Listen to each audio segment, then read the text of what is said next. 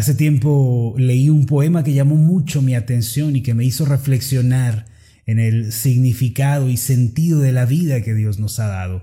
El poema decía lo siguiente, como la gota que la peña traspasa, cayendo levemente noche y día. Así consigue ver con alegría la paciencia su obra terminada. Nadie le estorba ni arrebata nada si persigue su objetivo con vehemencia. Prosigue su labor y en Dios confía hasta llegar al fin de la jornada. Fueron formados con pequeñas gotas los mares y con pequeñas arenas los desiertos. De pequeños segundos fueron formados los años y los grandes caminos recorridos a pisadas. Este eh, pequeño poema antiguo nos habla sobre la importancia de la paciencia y de las cosas pequeñas que juntas pueden llegar a lograr grandes cosas. Los hijos aquellos que han nacido de nuevo al creer en Cristo y que ahora forman parte de la familia celestial, nunca deben olvidar la importante lección de la paciencia. Esta es una de las virtudes más valiosas que un creyente pueda poseer. La paciencia en la vida cristiana no solo revela madurez y sabiduría, sino que es el camino que nos guía a las grandes victorias y a las grandes conquistas en el diario vivir. Por ende, una de las lecciones más importantes que nos, que nos es impartida en la escuela de Dios es la paciencia.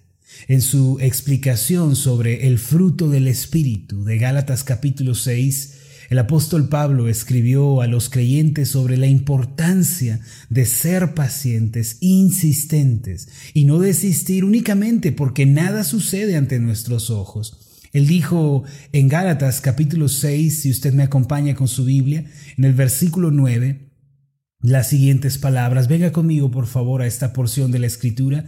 Gálatas capítulo 6, versículo 9. Pablo, el apóstol, inspirado por el Espíritu Santo, nos dejó esta instrucción.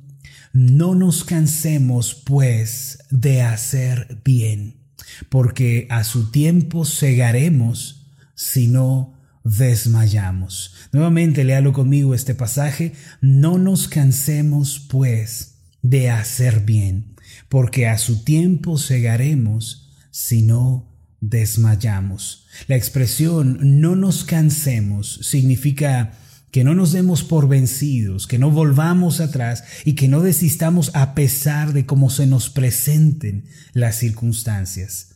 Eh, además, eh, la frase eh, de hacer el bien, que aparece también en este versículo, implica todo aquello que es digno, justo, santo y piadoso ante los ojos de Dios. Si en algo no debemos claudicar, mis amados, es en aquello que glorificará a Dios y que nos llevará a sentirnos satisfechos en Él. Si en algo no debemos desistir, si en algo no debemos rendirnos, es en todo aquello que traerá gloria a Dios y que nos llevará a sentirnos satisfechos y completos en Él.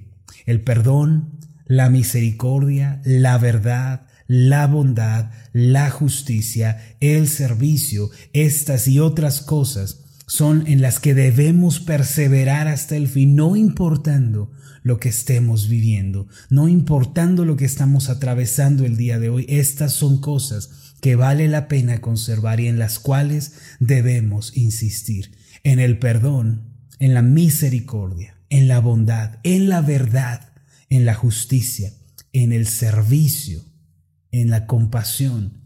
Hermanos, en estas cosas debemos insistir.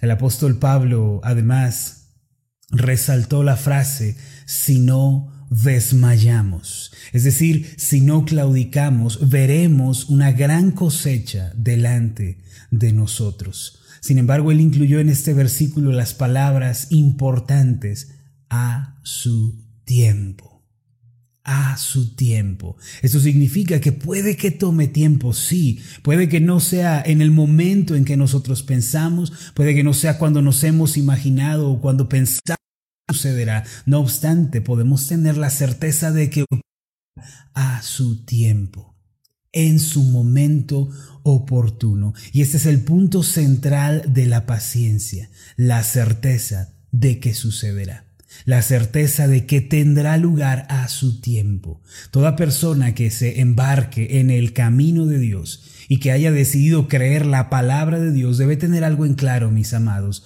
Eso es que si no desiste y si no se rinde en las cuestiones santas y justas de la vida cristiana, entonces en el momento indicado por Dios el milagro sucederá. Estas fueron las palabras de Pablo. Esto fue lo que Pablo nos dijo y la lección que él quería que recordáramos. Si no desmayamos, entonces lo obtendremos a su debido tiempo. Esta es una gran lección que no debemos olvidar. Ahora, ¿qué significa paciencia? ¿Cuál es el significado de la paciencia a todo esto? Podemos definirla como la insistencia incansable. Podemos decir que es la perseverancia que nunca se rinde, la espera que siempre es recompensada. Eso es la paciencia. Es, reitero, es esa insistencia que no se cansa. Es la perseverancia que nunca se rinde y es la espera que siempre es recompensada. Recuerdo una anécdota sobre Miguel Ángel, el artista, y una de sus obras más famosas. Se dice que este gran artista tardó algunos años en dar los últimos retoques a la escultura llamada El David. Cierto amigo que lo visitaba casi todos los días solía preguntarle regularmente, ¿qué has hecho hoy, Miguel Ángel? ¿Qué has hecho hoy? A lo cual el artista contestaba, he perfeccionado un detalle de la mano, hoy he mejorado quizá la sombra del rostro, he detallado los pies, hoy he arreglado la luz del vestido, etc. Sin embargo, el amigo le decía, pero esas son pequeñeces, esas cosas son imperceptibles. A lo que Miguel Ángel, con una mirada amable, respondía, ciertamente, pero hay un solo camino a la perfección y son las pequeñeces. Y suele ser que la perfección no es ninguna pequeñez. Mis amados, la vida del cristiano está hecha de pequeños detalles, pequeñas victorias, pequeños esfuerzos, pequeños triunfos día con día. Hace tiempo recuerdo esta frase, la escribí eh, con pintura en una de las paredes de la primera casa en la que estuvimos cuando comenzamos el ministerio. Esta frase decía, una gran fe comienza con pequeñas conquistas. Mis amados, Dios nos llama a prestar atención a las cosas que ante los ojos de otros parecen insignificantes. La oración sincera, la meditación en la palabra, el servicio amoroso y desinteresado a los demás, un consejo a un amigo, pueden parecer pequeñeces. Mire, esto que hacemos todas las madrugadas, despertar, orar, tener un tiempo con la palabra, compartirla, eh, hacerla llegar a otros pueden parecer simples pequeñeces, pero no olvidemos que de esas pequeñeces está hecha una vida plena y una vida feliz. Y la felicidad nunca es una pequeñez. La persona de éxito en Dios, aquella que alcanza la felicidad, es la que se caracteriza por su dedicación y su fidelidad a las pequeñas cosas.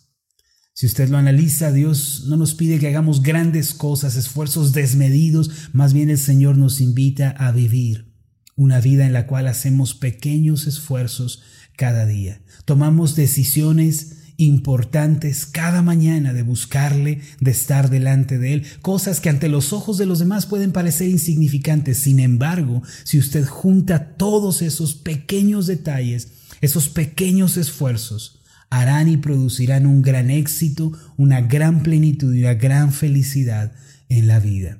Hoy muchos están orando por alguna situación familiar, están orando por su matrimonio, por un negocio, están orando por algún proyecto que tienen en mente, están orando quizá por la salvación de un amigo, de un familiar. Sin embargo, a menudo nos desanimamos porque no vemos la respuesta que esperamos en el momento en que nosotros creemos que es apropiada. A veces lo que ven nuestros ojos está lejos de parecerse a lo que le hemos pedido a Dios y dista mucho de ser la respuesta que anhelamos. No obstante, si uno quiere presenciar un milagro y ser poseedor de grandes realizaciones, primero debe poner la paciencia y la perseverancia como actitudes definitivas en su corazón. Debe tomar la decisión, esperaré, insistiré, perseveraré, tome el tiempo que tome. Aún así me tome toda la vida, voy a insistir en esto y no voy a claudicar porque esto traerá gloria a Dios y porque esto me hará sentir satisfecho en Él. Dios, mis amados, en su escuela nos hace entrar en esta materia tan importante llamada paciencia la paciencia. Para ello permite todo tipo de contrariedades y negativas que van forjando la fe y la esperanza del creyente. Es ahí, ante el panorama desolador y contrario, que debemos desarrollar la paciencia, ser fieles en la oración, ser fieles a la meditación de la palabra, eh, desarrollar hábitos espirituales, debemos ser fieles en las cosas pequeñas. En mi experiencia como pastor, eh, vi a muchos que querían tener éxitos y victorias instantáneas.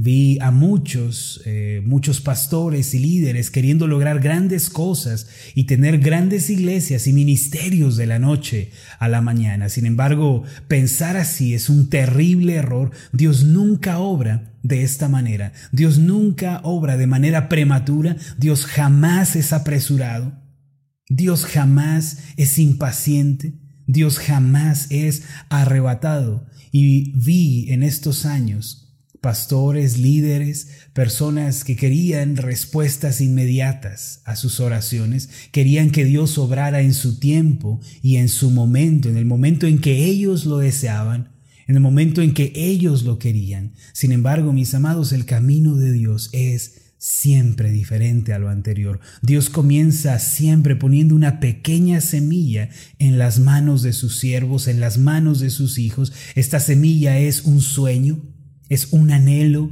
es una visión, es una meta. Muchos corren a toda velocidad, probando infinidad de métodos para llegar a la cima. Sin embargo, Dios quiere algo diferente. Dios busca algo diferente. ¿Qué es lo que quiere el Señor? Él quiere que nos humillemos delante de Él hasta escuchar su voz y que luego vayamos y le obedezcamos con devoción. Esta es la manera en la que debemos edificar tanto nuestros ministerios e iglesias, así como nuestras vidas personales. Aquel que quiera experimentar un gran milagro, primero tendrá que proponer en su corazón la paciencia. Ahora, permítame compartir un poco de mi testimonio como pastor estos últimos años y de las vivencias eh, y experiencias que el Señor me permitió tener. Eh, en enero estamos eh, cerca de cumplir siete años ya en el ministerio. Se dicen fácil, pero han sido siete años de trabajo, siete años de sufrimiento, de, superar adversidades, siete años en los que hemos visto tanto altas como bajas. Y quiero compartir un, poco al respecto de esto. Cuando yo era más joven, eh, también quería un éxito inmediato, hacía grandes planes por adelantado a la voluntad del Espíritu Santo, siempre iba adelante de Dios, corría de un lado para otro, eh, eh, siempre iniciando nuevos proyectos, siempre con nuevos planes y sin importar cuánto lo intentara, todos mis planes y mis proyectos fracasaban. Nunca logré nada en realidad. Cansado de esta situación, un día vine delante de Dios en oración y le dije, Dios, ¿por qué no puedo lograr nada? Dios, ¿por qué no puedo avanzar? Hago mucho, pero no logro nada. Y Dios me respondió en mi corazón con esa sensación de su palabra en mi vida y me dijo, esto es porque tú quieres comenzar grandes cosas. Yo nunca te he mandado iniciar grandes proyectos, jamás te ordené perseguir la grandeza. Esa no debe ser tu meta. Hoy te mando que seas fiel en las cosas pequeñas. Esta fue la sensación que tuve en mi corazón. Y después de tenerla me arrepentí de la clase de vida que como pastor había estado llevando. Me humillé y ese día abandoné la sed de grandeza. En aquel entonces la iglesia solo tenía ocho miembros, casi todos jóvenes. Predicaba desde un púlpito que yo mismo había fabricado con cajas de fruta que había recogido después de que los vendedores ambulantes las habían abandonado en la calle. Eh, las llevé a casa, las limpié un poco y eh, clavé una encima de otra y ese era mi púlpito en el principio. En aquel entonces en la iglesia ni siquiera teníamos sillas. Eh, los jóvenes que venían se sentaban en el suelo a escucharme predicar. Sin embargo, había encontrado el secreto del éxito, ser fiel en lo poco. Esta fue la instrucción que Dios me dio, esta fue la lección que aprendí. Sé fiel en las cosas pequeñas. ¿Y sabe qué hice? Me entregué por completo a esos ocho miembros que tenía en aquel entonces y di mi mejor esfuerzo por ayudarlos espiritualmente. Todos los días oraba por ellos, tenía sus nombres escritos en una lista, los visitaba a menudo, iba a sus casas, comía con ellos, los alentaba a continuar en la vida cristiana. Solo tenía unos cuantos libros, mi biblioteca no era muy grande, así que esos pocos libros que yo tenía me propuse leerlos y aprender al máximo lo que pudiera, eh, extraer toda la información que yo pudiera de esos libros. Por las madrugadas orábamos a Dios, yo me postraba delante de Él con lágrimas de arrepentimiento, de esperanza en mis ojos, y muchos de los pastores contemporáneos que yo frecuentaba en aquel entonces se encontraban en mejores condiciones que yo. Siempre que nos reuníamos escuchaba que ellos hablaban de sus logros, de sus avances, de lo que estaban haciendo, pero parecía que yo me encontraba rezagado en la carrera hacia el éxito. No obstante, Dios me alentaba en mis tiempos de oración y me decía en mi corazón, Marlon, sé fiel en lo poco. Te he dado una semilla, cuídala con todo tu ser y no busques la grandeza, no busques la grandeza. Por aquellos días ni siquiera teníamos un lugar de reunión, nos reuníamos en la, en la que era la sala de mi casa. En ese entonces yo aprendí un principio espiritual que me ha acompañado hasta ahora, es el siguiente, para crecer por fuera, primero hay que crecer por dentro. Ese es el secreto que aprendí. Para crecer por fuera, primero se tiene que crecer por dentro. En otras palabras, antes de construir grandes cosas para Dios, primero tenemos que poner grandes fundamentos en nuestra vida. Fue entonces que comprendí que la grandeza es algo secundario y que lo más importante es el crecimiento espiritual interno. Así que aprendí las disciplinas espirituales de la oración, del estudio bíblico, del ayuno, de la negación a uno mismo. Me dediqué a aprender el pastorado, cómo predicar, cómo presentar y exponer la palabra de Dios. Dediqué mi tiempo a ministrar y a predicar la palabra. Lo más importante para mí se convirtió en ministrar al Señor para después poder ministrar a la iglesia. Con el tiempo un milagro comenzó a suceder nuestra iglesia comenzó a crecer como un pequeño brote que surge de la tierra. Sin embargo, me percaté de algo muy importante.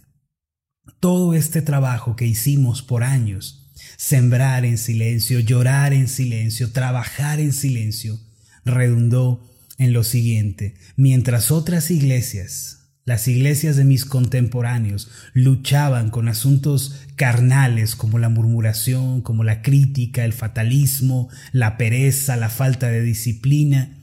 Eh, nuestra iglesia no tenía estos problemas.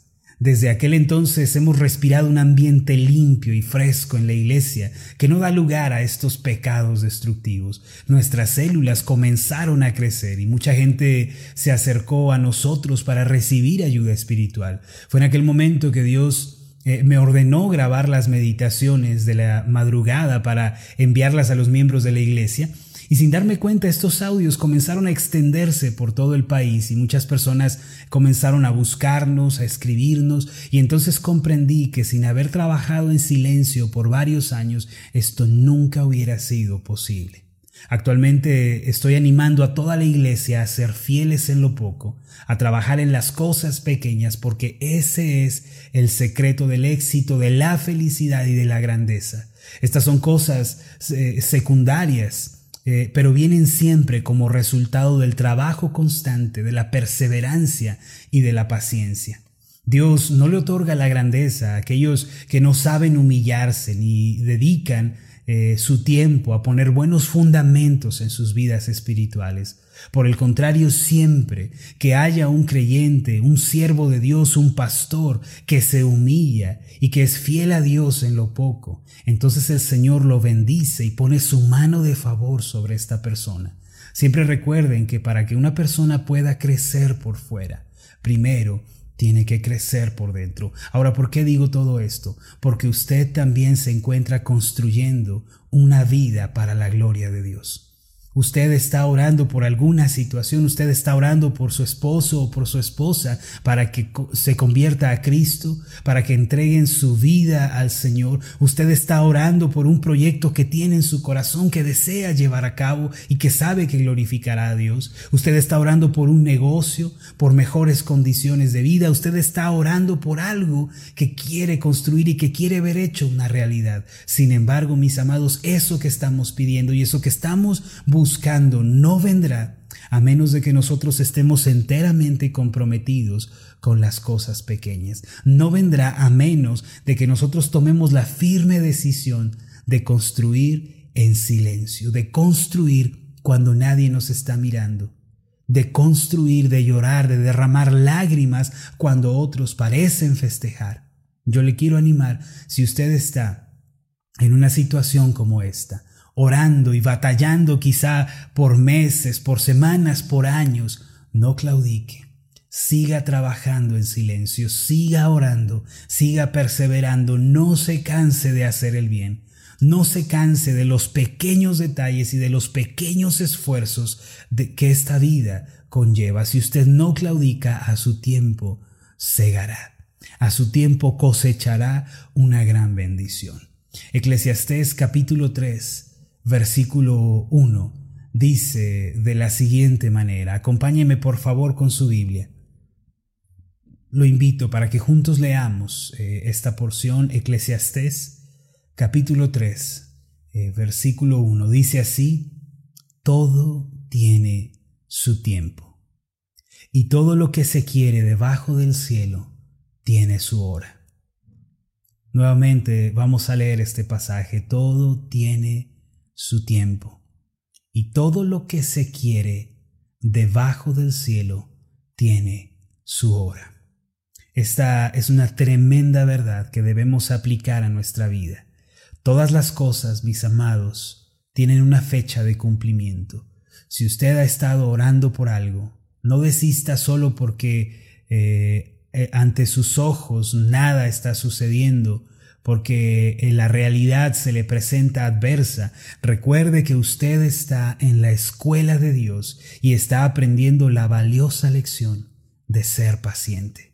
Cuando Dios no nos responde a nuestras oraciones, cuando Dios no responde a nuestra petición, eh, esto puede deberse a una de dos cosas. Una de dos cosas están sucediendo. Si usted ha estado orando, por una petición y la respuesta parece no venir, entonces una de estas dos cosas está sucediendo. Primero, puede ser que aquello que le estamos pidiendo a Dios eh, no sea realmente bueno, no sea realmente justo y por eso Dios no lo permite en nuestra vida. Recuerde que Dios solo permitirá aquellas cosas que son verdaderamente buenas para nosotros. Dios no permite jamás algo que sea malo eh, esencialmente o perjudicial esencial y fundamentalmente para los suyos. Si Dios no está respondiendo a su oración el día de hoy, esto puede deberse a que eso que le está pidiendo, Dios sabe que no le hará bien y por eso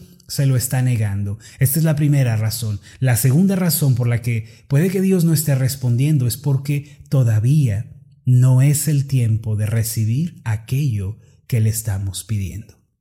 Puede ser que aquello por lo que estamos orando, el Señor nos lo quiere dar, pero todavía no es el tiempo. Si usted aprende a discernir entre estas dos cosas y concluye que todavía no es el tiempo, entonces persevere en la oración, sea moldeado y transformado por Dios y entonces a su tiempo el milagro sucederá. A veces le preguntamos al Señor, Señor, ¿por qué no me respondes? Y la respuesta es porque te estoy transformando primero a ti antes de responder a tu oración. Quiero que estés listo, quiero que estés capacitado para cuando eso venga a tu vida.